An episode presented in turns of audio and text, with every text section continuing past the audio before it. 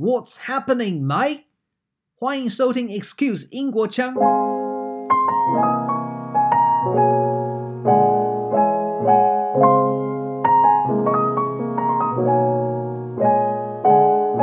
For me, the English barbershop culture it, it represents the men in the society where we we live and where we work.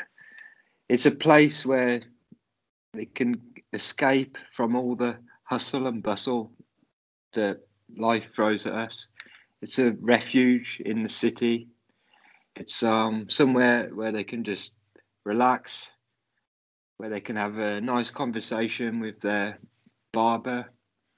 It's where they can cut their hair, shave their beards, and um, start fresh, you know? Having a haircut reminds us of the passing of time. For many, it is a monthly ritual. But you know what? As a gentleman in Taiwan, your ritual can sometimes be remotely different in an extraordinary way. Located in Dadaocheng, Taipei, an area where historic buildings are around the corner, one can experience the quintessential English barber service without flying to England named 英伦绅士理发店, the Heritage and Barber in English. This is the place where Daniel and his team show exquisite craftsmanship in haircut every day. Joining me today is Daniel, founder of Three Barbers. One where he is resident barber is the Heritage and Barber. Another one is Craftsmanship Barbershop. And the other one, the very first one, is in Hualien, called Cutting Edge Barbershop. Today, he will be sharing his journey from first being a barber in England to traveling across 27 countries with his barber kit, cutting people's hair voluntarily as a token of friendship, to living in Hualien and finally settling in Taipei. Pleasure to have you, Daniel. Yeah, it's a pleasure to be here. Thank you for inviting me. Thank you very much. Um, first of all, I need to confess with you that I had this rather positive feeling when coming over to your barbers the other day. Great experience. Oh, yeah. yeah. Oh, and good. I really I really cannot wait for my next visit. Oh, brilliant. Thank you. Yeah, I look forward to seeing you again in the barber shop. Excellent. So um, I'd like to begin with, perhaps for you, uh, the most commonly asked question: What really is the English barber culture? Yeah, well, the men in the society where we we live and where we work, it's a place where they can escape from all the hustle and bustle that life throws at us. It's a refuge in the city it's um, somewhere where they can just relax, where they can have a nice conversation with their barber. It's where they can cut their hair, shave their beards, and um, start fresh. You know, after you've mm. had a haircut, you feel like a new man and you're ready to uh, face the world again. So that's like the culture of the English barbershop. It's it's a refuge for the modern man, and um, you know it's it's proved over time that we need this uh, in our uh, lives because barbershops have been around for centuries, and um, they're needed even more in today's world because of all the pressure that we have in everyday life. It's yeah. something that we now look forward to once a month. Go into our local barbershop and uh, just having a good time and uh, getting ourselves freshed up. And, and barber culture is particularly for men, right? Uh, women are not uh, in, in, in this group. No, well, traditionally in the UK, the barber shop's only for the for the men. Barber, the word barber means beard in Latin, so oh. obviously oh. only men, you know, grow beards. So the barber shop was always for the men. But um, in nowadays, we still we we have women who are barbers, but you know they don't get their haircut in the shop. They just work there as barbers. So in our barber shop, you do see women, but they're not cust- they're not getting their haircut. They're either there as working as a barber or like the um, the gentleman will bring their wife or girlfriend along with them, and they're welcome to sit in the shop and have a drink while uh, they're waiting for the haircut to finish. So, yeah, traditionally barbershops are only for men to get their haircut. I see. I see. Can can, can we call male hairdresser to to replace barber Yeah. the term? Hmm. You could, yeah, but I think hairdresser only describes someone who's cutting the head, you know, the hair that's on the head, and not including a beard. I so see. a barber is is a general hairdresser, but only for men. You know, a hairdresser could be men or women, but a barber is specifically for men only. I see. I see. That's a very masculine word.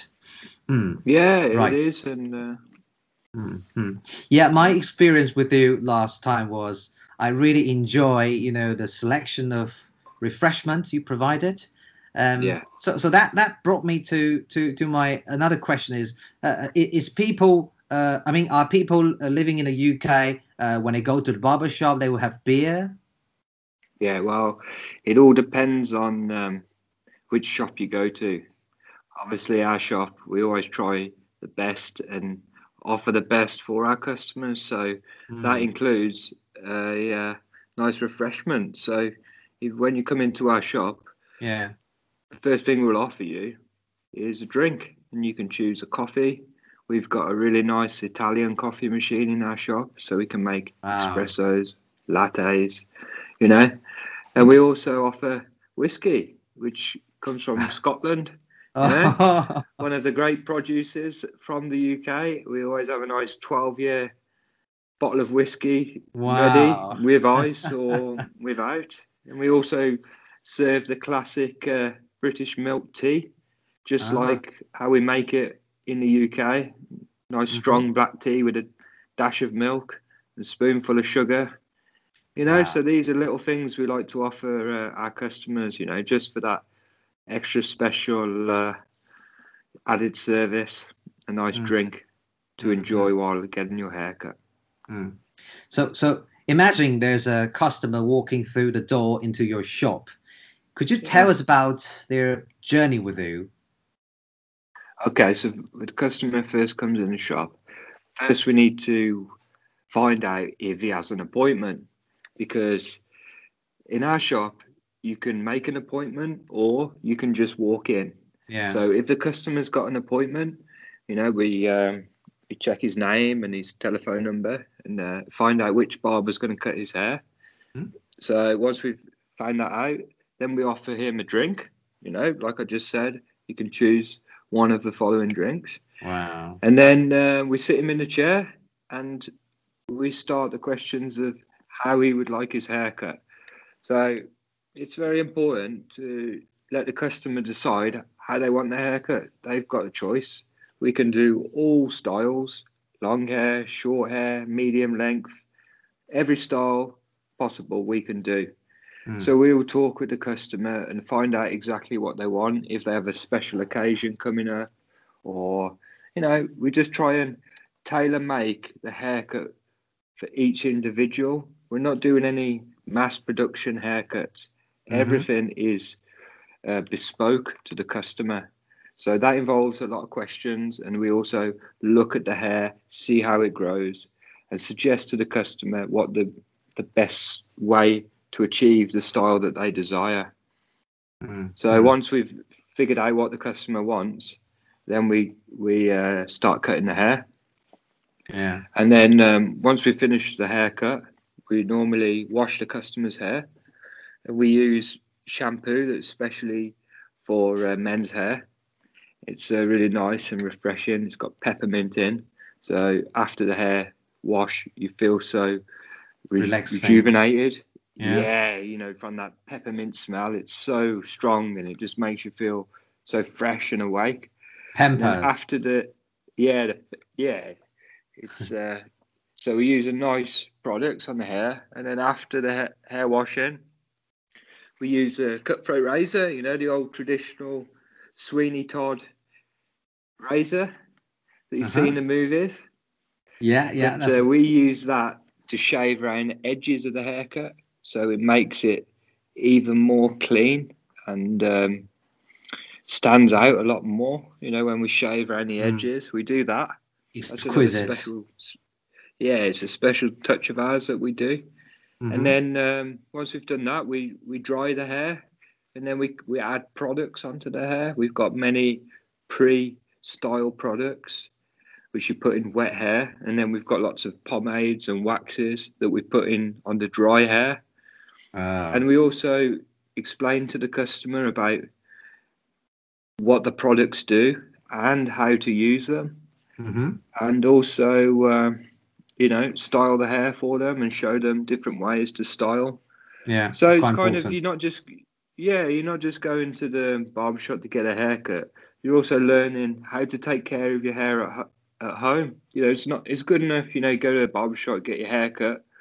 But we want the haircut to look good Yeah. the many, many weeks after, you know, so we, we try and teach the customers how to um, style their hair at home. Yeah. Of course, all the products we use in the shop, they're um, they're for sale, so they can always buy some pomade to take home with them, and uh, use use throughout the uh, the month at their at their home. So that's kind of like the journey that the customer goes through from walking through the Mm.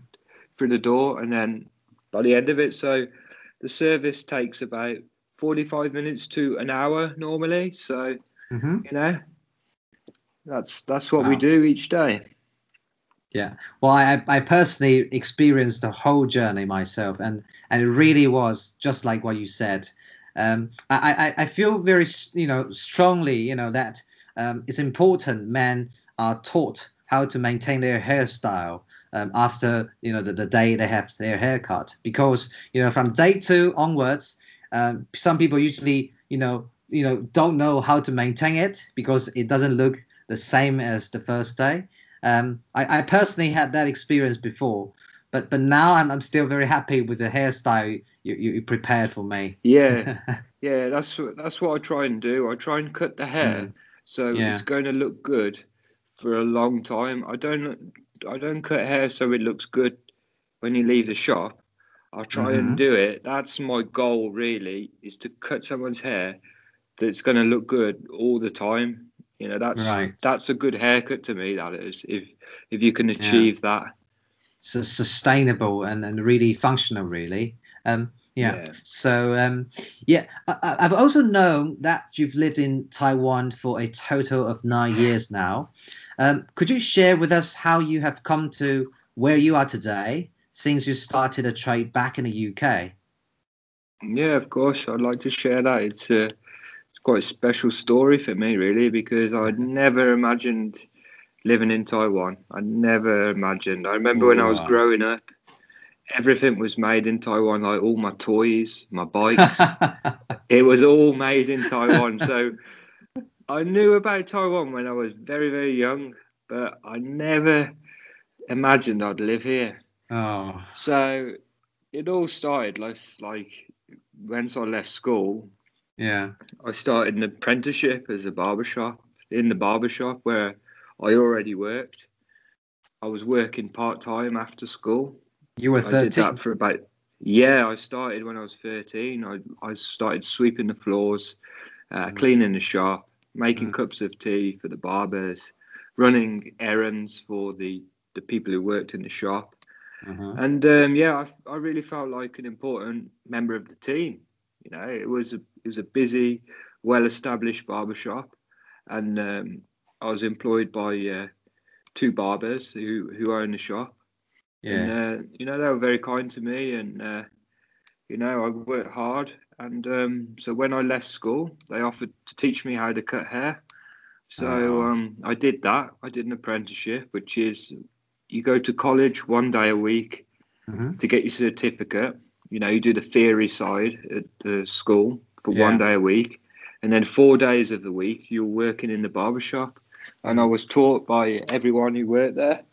Every person taught me something that was useful.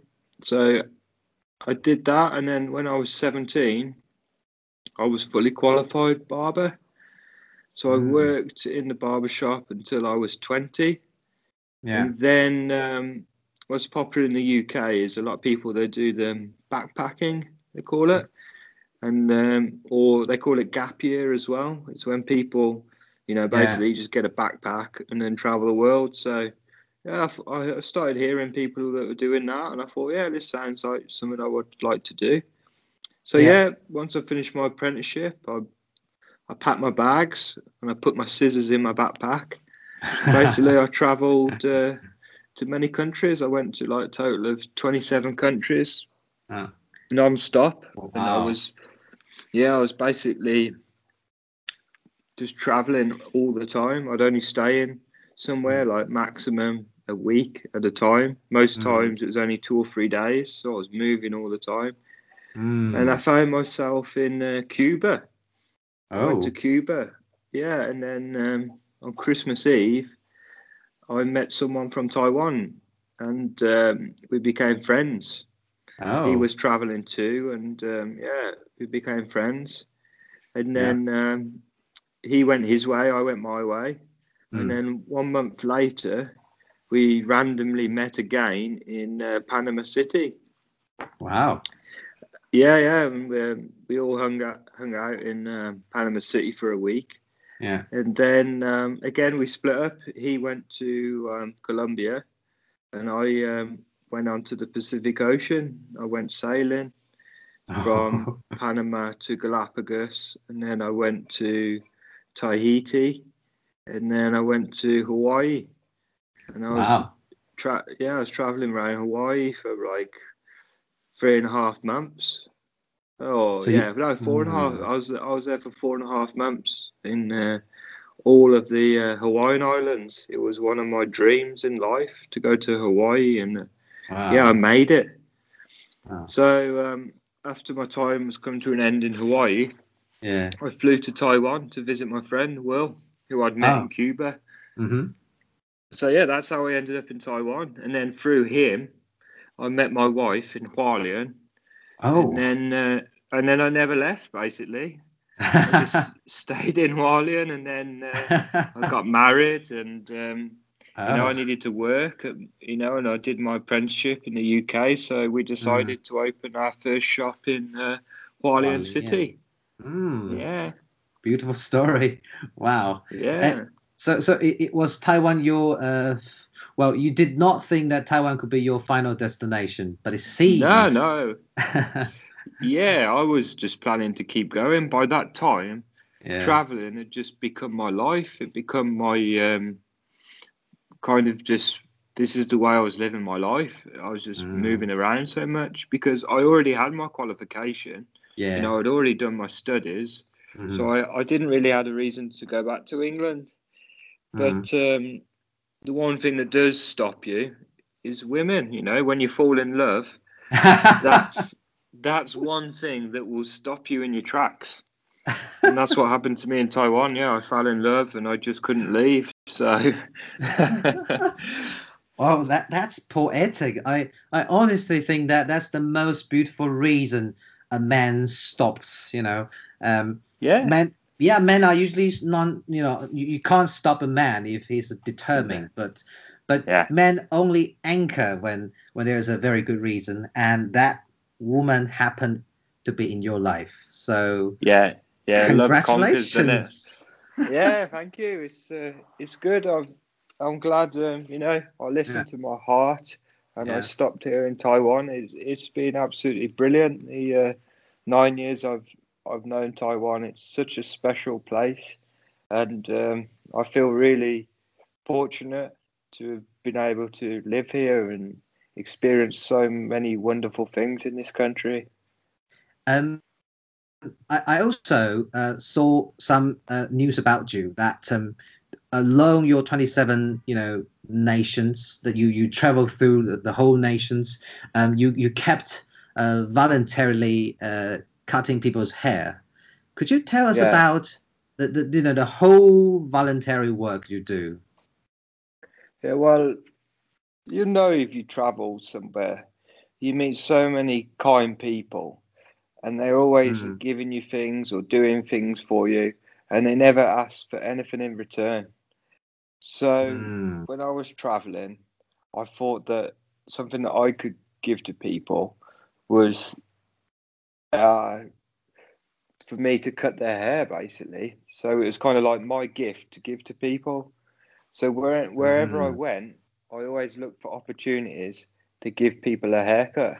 And, you know, I Mm. wouldn't ask for anything in return. It was my gift to them Mm. and that opened so many doors to me you know just by cutting someone's hair and not asking for anything in return you know it's it's not like so often in life you can do that like give something and not ask for something in return so i did that you know when i was traveling and yeah i, I really enjoyed it and i met a lot of people through it and i did learn it it actually improved my uh, skills as well because yeah. I didn't have any machines with me, any clippers, because you know the electricity was different in each country. So Oh yeah. yeah, I just used scissors all the time. Wow. So it it, it really developed my scissor cutting skills. For you know? sure. So yeah, so yeah, that's what I did, and I cut many people's hair all over the world. wow. Pretty much every country I did a haircut, and Mm. in so many different places. on Mm. ships, on top of mountains, um, in the middle of the jungle. Wow. Uh, so many different places in people's houses, in the kitchen, in hotels, in hostels, just on the street. On the street, I did A- anywhere, anywhere Anywhere, possible. Yeah that's, the, yeah, that's the beauty of my job. As long as long as there's a seat, or you don't even need to sit down. You know, you can just do it anywhere. You don't need electricity. No. That's the beauty of my job. Yeah, you can just do it anywhere. So Mm. yeah, I did, and uh, Yeah. yeah. I really enjoyed that. It, it- sounds like you have a, a you know a, kind of big data of of you know oh the populations you know hair hairstyle hair Yeah. texture you, you've Oh, been sure, yeah. through so many experiences that's that must be your asset invaluable asset Oh yeah, I I say to people like when I'm my traveling, it was Mm-hmm. basically my university education. It was it was that valuable, you know. It was yeah it was like going to university. That what I learned on that trip, Mm. you know, it, it was similar to the time you would be at university. You know, in three years. Yeah, so it was my education, and it was Mm. just like a worldwide education, which wow yeah, it was brilliant. Real life hands-on experience in life it's, it's- just Yeah. fantastic um Yeah.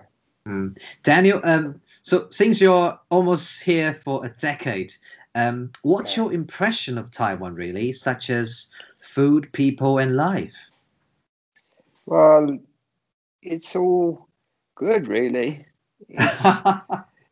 You can you can do what you want. You know, if you want Mm. to cook, you can cook. You can go to the traditional market, Yeah. and you know the selection of produce there is amazing. There's so many colours, so much variety. Mm. So if you want to cook, you can. You can get everything you need at the market. So much fruit, vegetables, meat, and fish. It's all there. Mm. So sometimes I cook. I, right now, my wife's preparing our dinner. You know? Mm. And then Mm. sometimes I go out to the restaurant and enjoy hot pot. You know, I really like hot pot. You don't, you know, I've never tried it before. uh-huh. And I think that hot pot is is really an art as well of how you eat the hot pot. You know, Oh. preparing everything and uh, Sauce. yeah, preparing the dipping sauce, and the dipping Yeah. sauce also has the um, the function of cooling the food down. You know, it's Yeah, not just yeah. to flavour it; it's to cool it down. You know, it takes time to learn. You know, hot It's an art. something you can. Yeah, you can't eat hot pot for the first time and know how to enjoy it. well, So, you, you, you you, kind of dig in, you know, you, you kind of get the you know you have that realization of of how to eat hot pot properly. yeah, yeah. So I really like hot pot, and um, yeah, I like all the food here, and I like the, how good the Japanese food is in Taiwan. Mm. I think it's probably one of the best places for Japanese food outside of Japan. Oh, that's a compliment to Taiwan. Yeah, it's high quality. Yeah, so yeah, I love the fresh uh, seafood, and we can sashimi, get here. Yeah, sashimi, yeah, or the sushi and mm. things like mm. that. There's a really great little Japanese place in the market in Dadaocheng where I go. Oh, Sometimes I it's really good, and um, yeah, so you cannot knock the food here. Yeah. And the people are really, really friendly as well. You know, they they like to smile and they like to have a joke. You know, they're not, you know, they're really friendly and open, and especially to people from abroad. You know, mm, they. Um, that's true. Yeah, always welcoming and always try to speak a little bit of English or if you speak Chinese to them, they're always really impressed and compliment you on how good your Chinese is. You know, they're really encouraging um, the yeah. Taiwanese people. So mm. that's really nice to be able to live in a in a you know a different country to where I'm from, and mm. be and be and so I could feel welcome here from the people. Mm. And then um, also like living in Taipei, yeah. It's so easy just to get out of the city. You know, you just get on the riverside. You can mm. use a YouBike, cycle all around the river, mm. or you can go up into Yangmingshan and have a hot spring. So, Beitou. You know, yeah, go to Beitou and enjoy the natural yeah. hot springs there. So it's um, it's a really good balance here. You've got your work and then you've got your life here, which which I like, and the, there's variety and that's the spice of life, isn't it? Mm, yeah, totally. You know, I, I think Taipei is a is a place where you can usually, you know, if you want to, uh, to escape, you can go to the suburban area. You can quickly go to, uh, let's say, Danshui, Beitou to enjoy the beach. Uh, on the other hand, if you want to have, uh, you know, mountain experience, if you want to go hiking, there are a lot of trails around Yangmingshan yeah. and just really nearby. Um, so Yes, it's just very handy. And, um, you know, I, I, I, used to live in uh, some big cities before, and I, you know, at the end, still think that Taipei has the most, you know, the greatest balance between the many. Yeah. Yeah, for sure. It's it's really hard to beat. And also the weather here is so good. You know, these last few days it's just been blue sky. Mm. It's you just can't beat it when the sun's out. It's just absolutely lovely. Yeah, sunshine. So, yeah, and also now you know it's near the Chinese New Year, so there's that special feeling about the place. There's that hum in the air of Chinese festive. New Year. Yeah, the festive season's approaching, and yeah, got that energy everywhere. So yeah, mm-hmm. it's it's a great place to be. And uh, you know, if anyone finds themselves in Taiwan, they should mm. really count themselves lucky because you know Taiwan's a hidden hidden gem. Oh, that's yeah. a good way to put it. Yeah. Yeah. Well, it even looks like a gem, doesn't it? The shape of the island. It's just that little, beautiful little, uh, little shape. or, or, or, or, a sweet potato. yeah, yeah, yeah, yeah. it's just, uh, yeah, it's it's a wonderful place. So yeah, if anyone finds himself here, mm, yeah, mm. congratulations. Mm. It's it's mm. good you know, I, I think uh, our audience will be very happy to to hear all the compliments you give to, to Taiwan because I mean I, I think a lot of people um, we we know the, the, the good and the bad of Taiwan, but you know everything has its good and bad side, and you yeah. really need to see the positive and and really cherish, especially you know in a period of crisis, you know COVID nineteen, um, we are so safe, you know life remains yeah. almost normal yeah. Yeah. Every, everywhere's got the good and bad. Yeah. I think Taiwan, the good over overweigh the bad. There's definitely mm. more good than bad here. Mm-hmm. Mm-hmm. Right. Um, so, um, Daniel, uh, thanks a lot, really, for taking your time with Excuse Inguo Chang. Um, before we go, if you've got anything you'd like to tell our gentlemen, um, yeah. now you may do so either in Mandarin or English. Yeah, well, I just think, in life, if you do good, you know, you'll get good. If you do bad, you'll get bad. It's, it's all a balance. Uh-huh. And um, I think that the choices that you make each day should be the choices that are here today and not here tomorrow. You know, take that special opportunity to do something that is unique and you'll really be rewarded by that.